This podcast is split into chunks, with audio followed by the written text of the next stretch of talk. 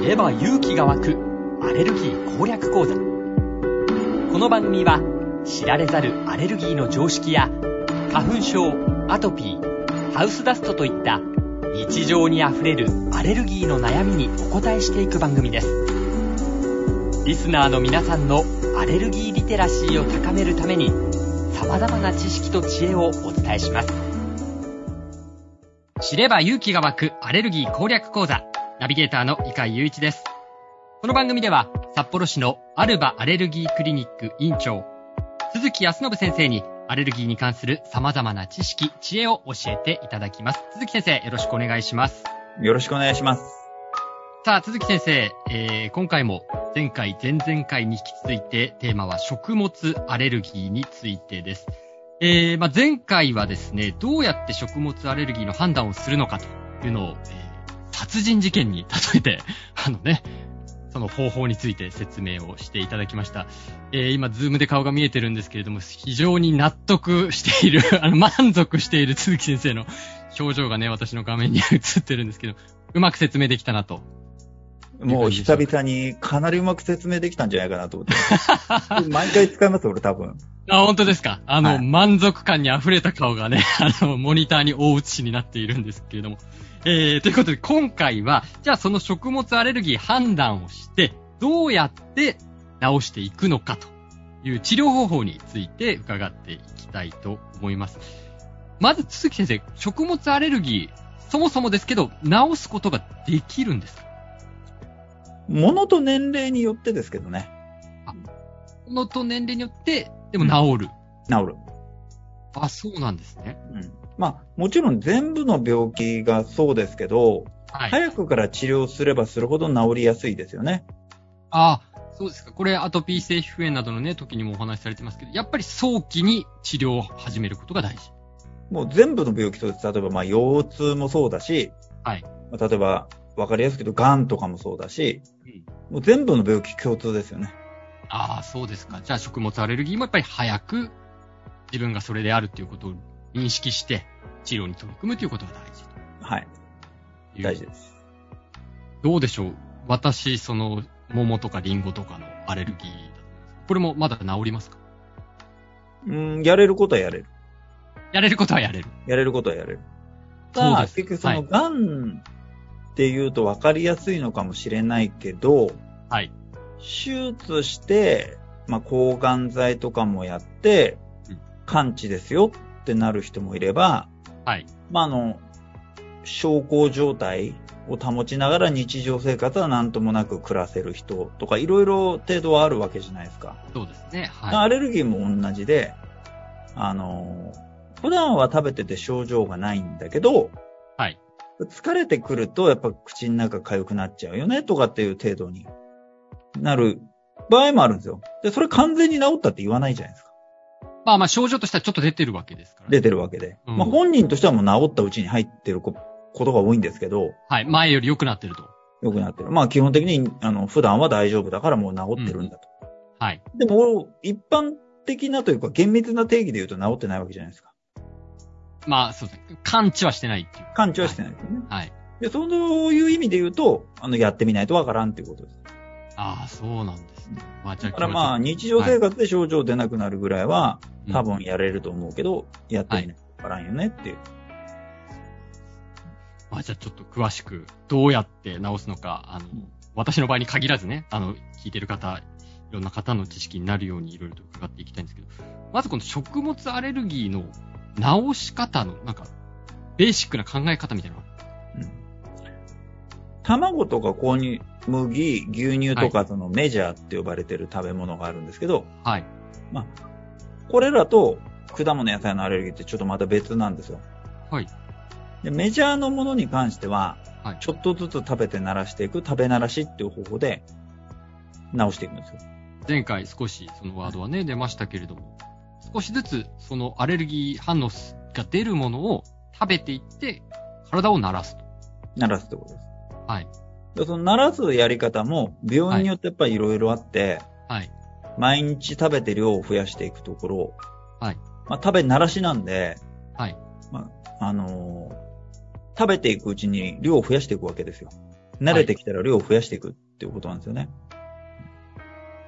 で、毎日食べて、毎日量を増やしていくパターンのところもあれば、週2、3回食べて毎月量を増やしていくところもあれば、これやり方はバラバラなんですよね。ああ、そうなんですね。うんちなみに、これ、医学用語的にも食べ慣らしっていう、あり方というか名前なんですか医学用語的に言うと、経口免疫療法って言います。経口免疫療経口免疫療法。傾向の経は経験の経に口でそうで傾す向ですね。はいあまあじゃあ口から摂取をして食べ慣らしていくそうです。というのが先ほどおっしゃってた食べ慣らし、傾向免経口免疫療法。疫。で、じゃあそれ、まあちょっとずつって言ってもね、あの、どのくらいの量から始めてとかっていう、この間設定をね、どうするかっていうのをうん。診断するっていうふうにおっしゃってましたけれども、うん。具体的に、例えばじゃあ、卵アレルギーの子供がいたら、どういうふうにアルバアレルギークリニックではやっていくんですか大体どこの病院でも、もう何千人ってみんな見てるんで、あの、はいパターンがあるんですよ。大体採血でこれぐらいの子だったら、これぐらいの量で症状出るだろうっていう予測がもうついてるので、はい。データがあってね。はい。でその予測のもとに、あのー、大体3回ぐらい、45分から1時間半おきぐらいに、例えば 0.5g、1g、2g みたいな感じで、はい。あの、食べていって、あ、2g 全部食べれたね。えっ、と、1日様子を見ても次の日も大丈夫だったね。じゃあ 2g からスタートしようねっていう感じで始まってくるんですよ。あその、まずスタートラインを決めて。スタートラインを決めて。で、食べる頻度とか、はい。増量していく幅については、はい。それこそ各病院でやり方があって、各病院なりのデータでやってるって感じです。ああ、そうなんです。まあ、当然、そうか患者さんによってもね、反応の出方も違うでしょうし。だから重症の子ばっかり来る病院であれば、はい。やっぱりそれ増量の幅とかははい慎重になっていくうし、んうん。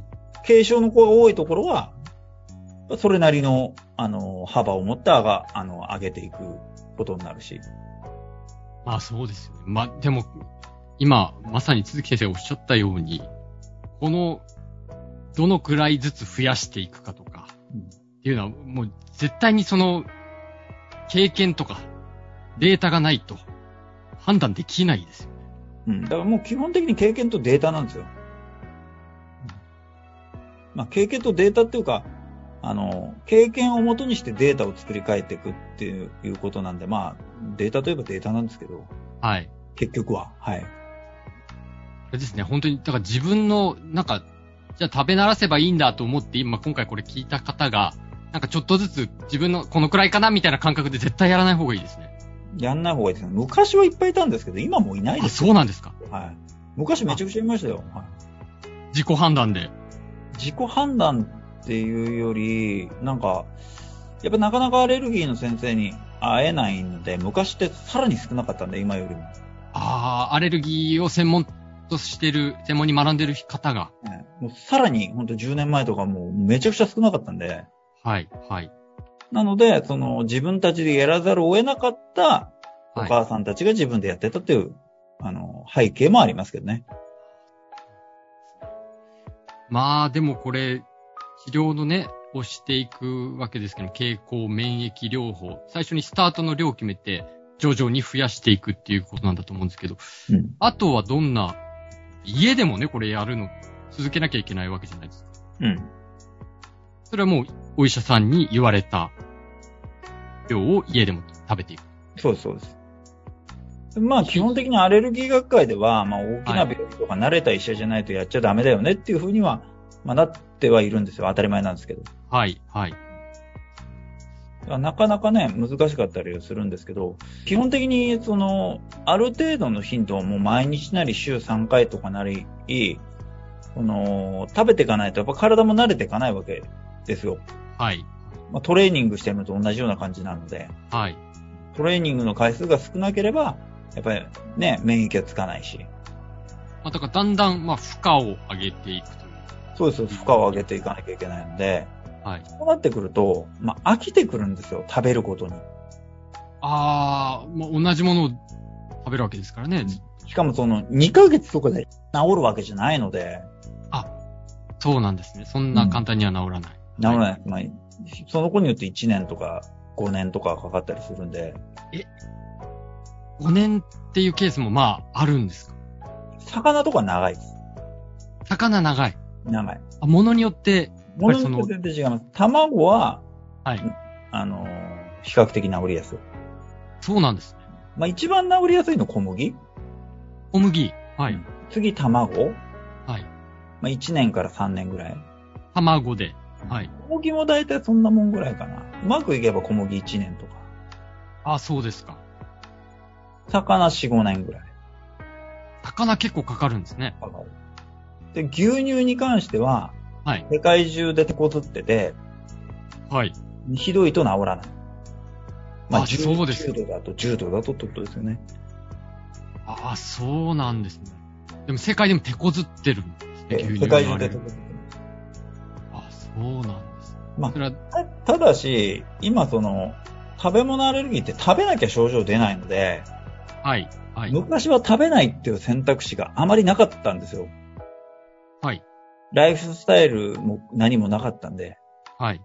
ところだと今だとビーガンっていうライフスタイルがあるんで、もういざとなったらビーガンにしちゃえばいうん。うん。いんですよ。そうか、もう、それを断つと。アレルギーのもと。うん。たつあ今ね、もう、食べ物買うときにも、まあ、絶対書いてありますし、何入ってるか。うん書いてあるしね。あの、ビーガンレストランもたくさんありますし、はい。あ、じゃあ、そういう選択もできると。そういう選択もできる。昔はでもできなかった。ビーガンなんてのはちょっと特殊な方だと思われてた時代もあるんで、はい、はい、そうですね。本当今は昔って言っても、ろううん十数年前とかね、十数そんな年前ですよね。うんまあ今はね、なんならちょっとおしゃれだったりするんです。最先端行っちゃってるんで、はいはい。なんかそれがね、あトレンドみたいになってりもしてますけど。先端走っちゃってるんで。うん、そうです。なあのあ、でで、まあそういう選択肢もあるんですけど、も、はい。あの、やっぱ時間がかかる。だから早くやった方がいいよねって話。ああ、そうなんで子供の場合にはまだいろんな問題があって、はい、結局食べて慣らしていかなきゃいけないので、はい、あの、飽きてくると食べないわけですよ。はい。 2歳の子に、あの、卵アレルギー治すために食べて、食べなさいとか言っても食べられるわけがないんですよ。はい。イヤイヤ期に入っちゃうと、さらに大変になってくるんで、はい。は自い分。の好きなものしか食べないので、まあ、それが子供じゃないですか。そうですね。だかはらい。逆にその、食べないとトレーニングにならないんだけど、は食いべてくれないっていうんで長引いちゃうこともあるんですよ。ああ、そうか、そこ、難しいですね、保護者の方は。だからできるだけ早くやんなきゃいけない。そうか、そうなん軽症のうちに、イヤイヤ期になる前に決着つける。あ、なる前に。なる前に決着つける。いやー、そうか。でも決着つけられなかった人もいらっしゃると思うんで、その場合はどうしたらいいですかその場合はいろいろやり方がある。やり方がある。やり方がある。まあ、レシピを変えていくっていうのがまあ一番スタンダードだったりはしますよね。レシピ。まあ、まあ食べて飽きてくるはい。んで、要するに子供って何かが嫌なわけじゃないですか。で、その嫌な原因っていうのも、いまあはいいろいろあって、まあ例えば、うーんと、まあ変色のこの対応とかがすごく役に立ったりはするんですけど、あの、お椀の大きさが違うだけで子供食べないし、スプーンの大きさが口に合わなくても食べないし、うんまあ、食感が嫌だ、彩りが嫌だとかいろいろあるんでうん、そういうのをまあ、あの、いろいろ改善していくって手もありますけど、一番簡単なのは、やっぱりレシピを変えちゃうことですよね。あ、もう同じものを使っても違うものを作って。そう。だから、あの、卵のアレルギーとかだと、はい一。番はもうカレーと一緒に食べちゃあー、カレーに混ぜ、混ぜ込んじゃう。う。混ぜ込んじゃう。あ、まあ、食べる量って決まってるんで、はい。まあ一口で食べるときに、まあ、カレーと一緒に食べる。なるほど、なるほど。これ一番、あの、簡単。簡単だ。はい。はい。カレーのルーをいろいろ手を変え品を変えやればいいんで。そうか。それを変えればいいんですね。変える。ただ、子供の場合は、あの、気に入ったのがあればずっと食べてくれるんで。はい、はい。そうですよね。好きなものをね、なのこれがいいってなりますから。アンパンマンのレトルトカレー。これもう最、最強です。 やっぱり、そこはアンパンマンに頼ると。はい、鉄板です。鉄板ですか。鉄板です。アンパンマンカレーに、それを、まあ、卵なのか。アンパンマンカレーと一緒に食べちゃう。いやー、でも確かにレシピ、ね、あの、いろんなものを考えるの、お母さんもお父さんも大変だと思いますけど、うん。これでも今言ったカレーだけもね、続けるわけにもいかないですから、どうん。うしたらいいでしょう。まあ、あの、レシピに関しては、まあ、うちのサイトにも、まあ、こんなの子供に食べさせたら成功したよ、みたいなのとか、はい。こんなのだったらちょっといけるんじゃないかな、みたいのを、はい。あの、載せてはあるんですよ、うちのブログに。そうなんですよね。私もちょっと先ほど拝見しましたけど、えー、あうんの、アレルギークリニックホームペーレジ。シピはオリジナルじゃなくて、他人のそのままパクってきた方が、パクるって言い方ちょっとおかしい。参考に、 あの、公表されているものを、レシピをね、そのまま、あの、再現するっていうのが一番いいです。そうか、自分でね、あれこれ考えても、それも手間もかかるし、大変だし、そうじゃなく検て索し、て、もうはい全部、いいのが載っているから。はい。もう全部、そのまま。考えない。そこにあまり負担ならないようにする。そうです。ただこれ、まあ当然ね、こお子さん、すみません、保護者の方にとっても大事なことですよね。負担がないように。うん冷凍して置いとくとかね。はい。そういったレシピなどが、アルバのアレルギークリニックのサイトにも載ってますので、ぜひお聞きの皆さん、これをお聞きいただいた後、確認していただければな、というふうに思います。さあ、ということで、今回はその食物アレルギーをね、どうやって治すのか、など、えー、経口免疫療法などについて、えー伺ってきました。鈴木先生、次回は、じゃあその食物アレルギーになったら、治療しながらの生活、どんな生活になっていくのかということなどについて伺っていきたいと思いますので、よろしくお願いいたします。お願いします。知れば勇気が湧くアレルギー攻略講座。札幌市アルバアレルギークリニック院長、鈴木康信先生とお伝えしました。ありがとうございました。ありがとうございました。